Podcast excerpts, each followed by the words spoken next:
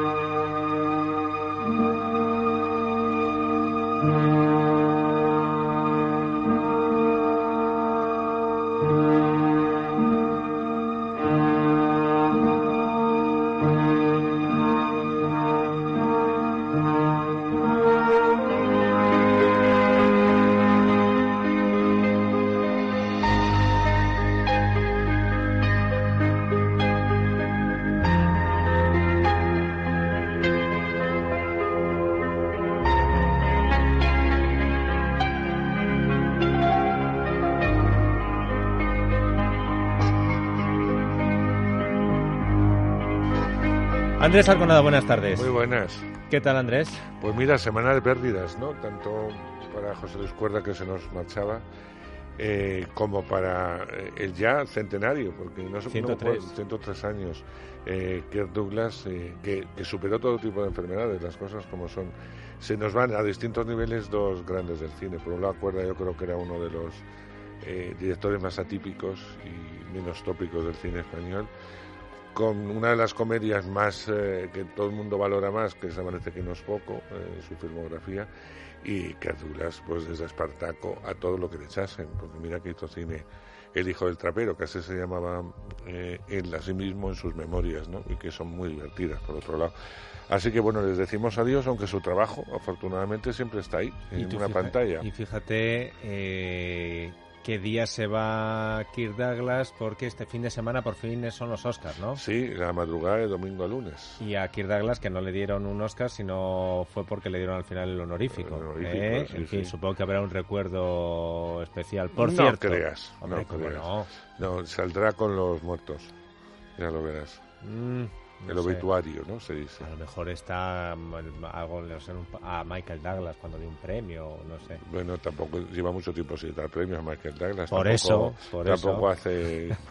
que no, que no. Bueno, eh, veremos quién gana esa apuesta, si se acuerdan de Kirk Douglas o no, pero en lo que yo no apuesto contra ti Es es en lo de las quinielas. Ay. Porque a ver si repites el pleno de los Goya. Es que esto, es que fíjate que por un lado no hay mucho donde elegir eh, y por otro lado pueden dársela a una o a otra. O sea, está todo entre dos. Bueno, pero te vas a tener que Bueno, mojar. mira, me voy a Oye, por cierto, que antes eran cinco los nominados, ahora son... Diez, bueno, pero les viene bien a la A mejor ver. película, solo mejor, película. Mejor película. Son ¿Quién diez. crees que va a ganar? 1917. Directamente. Sí. La de la guerra, 1917. ¿El director a quién se lo van a dar? Eh, eh, yo estoy entre San Méndez, que es 1917, y Quentin Tarantino por Eras una vez en Hollywood, pero yo creo que se lo va a llevar, espero que no se lo lleve el, el coreano, porque son, son así y a veces le pueden dar a Bong Joon-ho por parásitos y tal. Bueno, yo se lo voy a dar a San Méndez. Sam Méndez, otro para él. Mejor actor, Pues a mí me gustaría que se lo diesen a Antonio. Y de hecho está- están todos los Light Nights americanos, ¿no? Y le dan como favorito.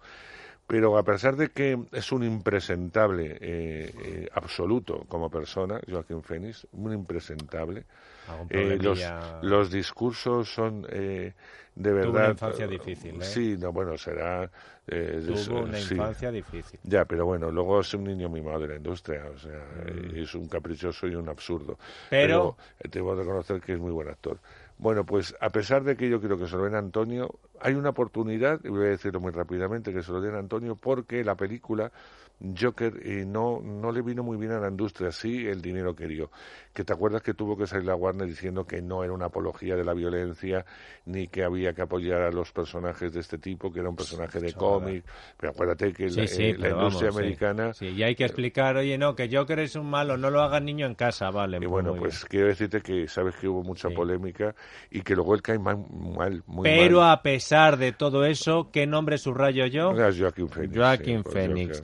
Actriz. Sin duda, eh, se lo dan a René Zellweger por Judy. Muy bien. Y luego ya, si te quieres mojar con eh, pelicu- eh, actores y actrices secundarios... lo Sí, hacen. te lo digo. Mira, Vale, el secundario va a ser sin duda Brad Pitt, Brad Pitt por eso y- una vez en Hollywood. y mejor actriz secundaria. Actriz secundaria Laura, Laura Dern por Historia de un matrimonio. Laura y luego, mejor película habla extranjera. por Historia de un matrimonio. Fantástica, está fantástica. A la abogada de... De la pareja, de, O sea, Scarlett Johansson no trinca nada y lo va a trincar Laura Dern. en fin. Sí. Bueno, y película de obra extranjera, Bueno, pues eh, se lo va a llevar Parásitos.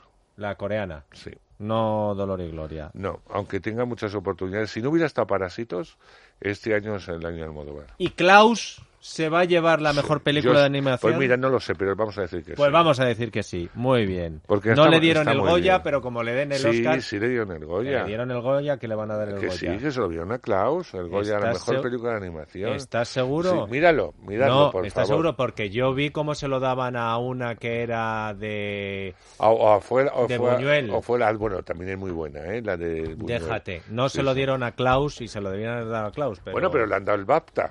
Por Claro, eh, ejemplo. fuera le dan los premios, pero aquí no se lo dan. Debe Bueno, ser que de, como era la de navideño... Buñuel era maravillosa, ¿eh? No Maravillosa. lo digo que no, pero si, si resulta que la de animación española le dan el BAFTA, la ponen de candidata para los Oscar y cuando llega a los ¿Por qué Goya... las academias son como son? Eh, pues si yo lo- es lo único que estaba Son diciendo. Isaac, son. compruébamelo. eh, que- porque No, si no, tengo, creo que sí, que ahora Si tengo que razón, Dieter. rectificar, rectificaré. No, no, no, estoy seguro. Yo creo que sí, que fue al Es final que yo para... estaba allí y dije, mira, Klaus, porque nos había gustado mucho en casa. Digo, le van a dar el premio. Pues no le dieron. Bueno, Bueno, pues dicho ahí lo estamos. cual, esta es la quiniela de Arconada. Para hoy, los estrenos de este viernes. Pues mira, empezamos con Aves de Presa. Eh, yo tengo que decir que no me interesa nada, pero Mm, vamos a ver. Eh, Hubo, eras una vez una peli que era muy mala, muy mala, que se llamó Escuadrón Suicida, donde DC decidió juntar a sus malos. DC ya sabemos que es eh, la rival de Marvel. DC, Superman, Batman, Superwoman, en fin, estos. Sí. Pues eh, todos los malos hicieron una película donde estaba Joker, donde Sí. estaba un montón. Eh, pues fue, no era mala, era peor. Era horrorosa. Y con el paso del tiempo todavía es horrorosa. El público eh, la castigó como era debido y lo único que se destacó eh, de esta peli era la aparición del personaje de, de Harley, eh, de- que interpretaba eh, Margot Robbins, que ahora es la chica de moda. Bueno, pues Harley Quinn eh, es, Aves de Presa es la auténtica protagonista de esta película. Harley Quinn eh, nos cuenta, es lo mejor de la peli, no hago ningún spoiler. Al principio... eh, Esta es una peli de superhéroes. Sí, cuando al principio nos cuentan eh, ella en primera persona y con dibujos animados su historia desde niña, ¿no? O sea, todo muy deprisa. Ah, Y entonces ya es Harley Quinn, que es la novia de Joker, ah. eh, pero mm, Joker Pero la es deja. mala. Claro, Ah. ¿cómo va a ser buena si no la novia de Joker? Yo el, caso, sé, el amor. El caso es que la dejan, ella lo pasa muy mal sí. y se va metiendo en un lío tras otro hasta que hay un malo malísimo eh, que quiere eh, raptar a una niña que tiene un diamante que es fundamental y que además odia a Harley y ella se va a unir a un grupo de chicas que se van a llamar luego Aves de Presa y que luego en los cómics ha tenido continuación. Y esas son buenas. No, no son igual de malas que Igual de malas, So, esto es una cuestión de malas, todas son malas, se enfrentan Son a todo. a Y hay una antigua policía que durante toda la película es buena y Ah. claro, las circunstancias, la vida y lo malos que son los demás. Y- o sea, y Eh, esto es ya está. Bueno, tú, seguro que te sientas ante el televisor y, y la disfrutas, porque mm, venga tiro, venga a los, venga a golpes. Bueno, pues ya está. Echarse la siesta también. eh, difícilmente. O, o la quitas el sonido o el sonido es. mm, Antes de que le ponga nota, por favor, Isaac. ¿Sabes lo que es un arlequín? Un arlequín está para servir. No es nada sin un amo. Dejando eso a un lado, a nadie le importamos. Una mierda. ¿Eh? Uy. Esto. Ah, bueno, no es tolerada, ¿eh? Ah, que no es tolerada. No, pues no, mira, no. nos ha venido bien que se colara el taco porque niños, padres, hasta No, no es esto que de que estamos hablando, Es es muy 36, violenta. 37 años. Empezamos con una secuencia del Uy. malo, y ya con eso digo para que los padres os vayáis orientando, una secuencia del malo que tiene ahí una familia china, tres eh, tal que son mafiosos y tal, pero da igual, tiene a una niña a una niña, a un adolescente y al matrimonio y lo que disfruta es quitándoles la piel de la cara. ¿eh? Entonces, eh, les digo, les, Ojo con llevar a los niños a ver la de aves de presa. Y levanta la piel de la cara. ¿Qué nota le pones? Eh, un 4. Cuatro, vale. Eh, por cierto, te quedan cuatro minutos. Nada, el escándalo. mira, ahí está otra vez Margot Robin al lado de Charlize Theron, nominada al Oscar, y Nicole Kidman. Bueno, el escándalo, eh, hay una serie de televisión fantástica, no sé si la has visto. La he visto y me parece absurdo la película, porque ya para meterse con el fundador de la Fox bastaba esa película, la voz más alta. Hacen una interpretación, la serie está muy, muy bien, lo único que les hacen los enemigos de la Fox. El tipo protagonista. Pues también, o sea. Por eso, Robert Ailes debía ser un pájaro de mucho cuidado, pero además de la serie, dicen, vamos a hacer una peli. Bueno, es que no, se pusieron de acuerdo, cada uno va por un lado. Aquí lo que interesa, aparte que sale el personaje, eh, es la denuncia real de, la periodista estrella de, New Fox, eh, bueno, cuando eh, ya se le infla las narices ante el acoso, etcétera, de este hombre y empieza la denuncia. Y va, es la denuncia de él y de otras dos compañeras encarnadas por, por Margot Robbins y Nicole Kidman. El personaje de Margot Robbins, ya lo han explicado mil veces, encarna a varias de las mujeres, no a una sola, sino a varias de las mujeres que también apoyaron a esta presentadora a la hora de presentar eh, la demanda, así como eh, Nicole mm. Kidman se interpreta otra vez las mujeres clave. Eh, bueno, lo que más les interesa. ¿Qué tal están ellas? ellas están estupendas, pues están estupendas. Sobre todo Charlize Theron haciendo la, la protagonista bueno, como esta mujer además luego dejó la tele, dejó absolutamente todo. Yo hace poco vi una entrevista con, la, con el personaje real y no quiere volver a la tele. Y ya no solamente por todo lo que le recuerda, sino porque está un tiempo mental para volver a ¿Nota el escándalo? Sí, la voy a probar, la voy a dar un 5. Un 5, les tienen que gustar el tema. Y te queda un minuto para decirme algo más. Bueno, pues mira, eh, vamos a, terminar con una peli que se llama Vida Oculta, que yo fui con mucha pereza porque Terrence Malick, que es un hombre adorado por la, por la crítica, eh, pero que sus películas son raras. Bueno, pues en esta ocasión, eh, menos mal que no me enteré de la duración hasta que me dijeron lo que duraba, porque si no, no voy. ¿Cuánto dura? Vida oculta dura tres horas. Eh, y a mí me, me apasionó la película. ¿Qué dices? sí, sí. Eh, no va a dar un duro, pero me, me apasionó. Está basada en un hecho, sí, porque no han hecho publicidad ninguna. Está basada en un hecho real, estamos en Austria eh, un matrimonio que vive muy bien en las montañas con sus animales, sus hijos, etcétera, eh, viene la Segunda Guerra Mundial y entonces eh, ya sabes que Austria se anexiona a Alemania y además les exigen que participen en la guerra, etcétera.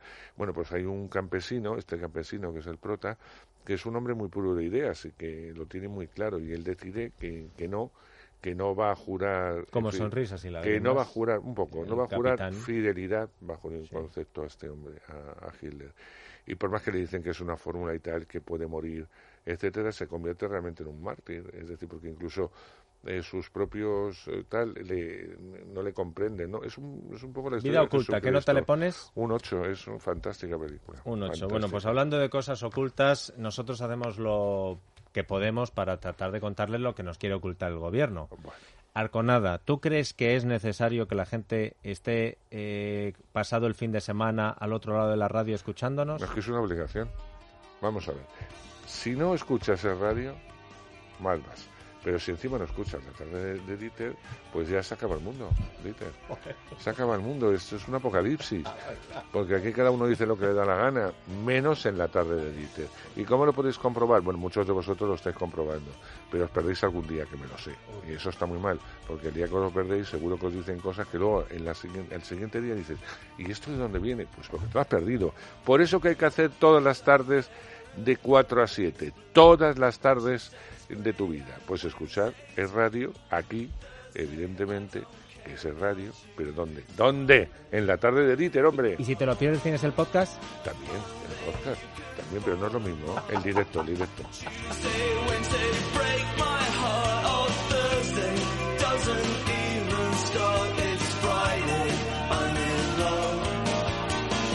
Es la tarde de Dieter, con Dieter Brandau. Es radio.